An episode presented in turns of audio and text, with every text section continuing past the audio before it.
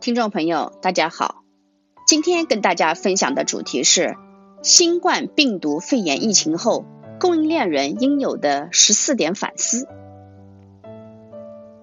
二零二零年春节前夕，突如其来的新型冠状病毒肺炎疫情造访中华大地。两个多月以来，这场疫情阻击战对中国社会诸多行业、诸多领域进行了 X-ray 检视和吊打。网上曾出现各种段子戏言：“蠢人真蠢，坏人真坏，好人真好，昏官真他妈的混账。”良官真的尽职无私，无知的人还是很无知，被各种舆论所左右。科学家终究是科学家，知识和经验极其宝贵，已成全社会之精神支柱和感召力量。感人的场景和可歌可泣的画面无处不在，一线医务人员的献身精神让所有人汗颜，为他们的鞠躬尽瘁而感动。无数普通人的大义和善举，让我们感动，甚至悲鸣。虽然这场阻击战还未过去，但这一天即将到来。作为历史的参与者和见证者，经历2003年的 SARS 和2020年的新冠肺炎，我们还侥幸的活着。作为供应链人，回顾过去两个多月的历史。是不是有些问题值得我们供应链从业者做深入的反思和检讨，并能够亡羊补牢的采取一系列纠偏措施，告慰天上的英雄亡灵呢？活着的我们是否能够通过此次事件，为中国中华民族未来的健康持续稳定发展做出一丁点儿的贡献呢？这么长的假期，除了囤了一点油脂，也攒了一点知识和经验。对此次新冠病毒肺炎疫情，我简单梳理了一下，大致有以下这些问题值得反思。如果有遗漏或未考虑周全的地方，还请专业人士进一步阐述和批评指正。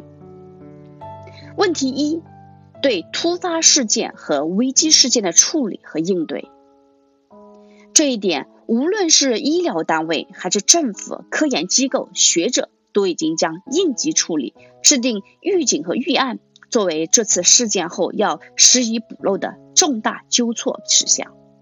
刻不容缓，全社会必须要构建起一个应急防护网，在重大突发事件发生时，确保社会体系的良性运转。诺亚方舟的故事。曾经启发过华为，并建立起二零幺二实验室，让华为在二零一九年启动备胎计划，躲过被美国贸易制裁掐脖子的一劫。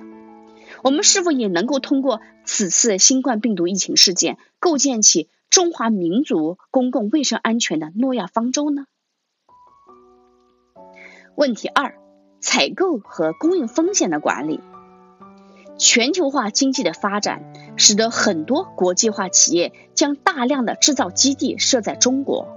虽然经济学家常说不要将所有鸡蛋放在一个篮子里，但是在现实中，很多企业似乎忘记了这一条。在全球产业链的分工当中，中国已经是很重要的一环。中国制造闻名全球。如果真的中国真的在全国范围内发生了完全不可抗力事件，可能全世界的物资供应都要抖一抖，手忙脚乱一阵子了。所以，正在国际化的中国企业应该吸取此次新冠病毒疫情肺炎的深刻教训，实施分散采购的策略，降低采购供应风险，做到东方不亮西方亮。或者形成三足鼎立的采购供应布局，而不至于一指禅断裂的巨大风险。中兴事件的供应链教训，我们曾经领教过一次。今年病毒肺炎又再一次让我们领教了供应链的采购和供应风险。问题三：供应链的柔性管理。此次新冠病毒肺炎疫情刚好发生在中国人的岁末年初。农历新农历春节前夕，往年这个时候，很多公司都倾向于清库存，以防止春节节后的淡季市场需求。只有极少数公司为春节和节后复工做了库存和备份方案，而此次疫情的来势汹汹，让很多公司措手不及。对于这样的公共卫生事件是毫无防备的。那么，经历过此次事件，企业是否需要思考如何才能根据市场需求的突然变化，迅速调整需求计划和供应方案呢？如何能够迅速的根据市场变化而灵活调整生产和供应计划，启动备份方案或新的供应拉伸方案？这是气需解决的问题。问题四：供应链的连续性，零库存 JIT 模式。新冠病毒肺炎疫情发生后，年前没有完成销售目标的老板们该多么庆幸！幸好自家仓库里还有不少库存。在今天这样的黑天鹅事件中，我们需要重新反思：对于所有物资和产品，是不是真的要零库存？是不是所有物资都要 JIT？是不是需要针对不同的产品制定不同的采购、生产和库存策略？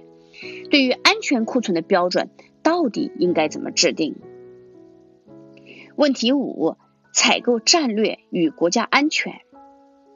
在病毒肺炎事件发展过程中，我们听到不少关于阴谋论的故事，虽然有点可笑，但也给大家提了个醒：万一生物战是真的呢？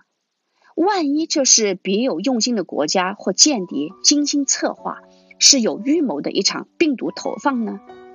今天来的是新冠病毒，也许明天来的是另外一种细菌或病毒呢？好在中国政府立刻拉起了生物安全的警戒线。平时歇菜的口罩、防护服、酒精、消杀、额温枪等医疗物资，在战时已成战略性物资。直到现在，这些物资仍然在严防严控之中。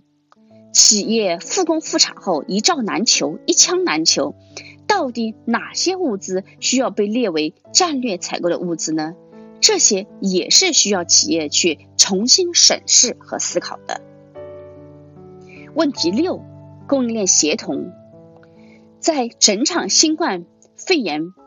疫情阻击战中，我们看到中国政府、全社会、全民、所有相关部门展开充分协作，在短时间内迅速调集全社会资源，控制住这场疫情的发展。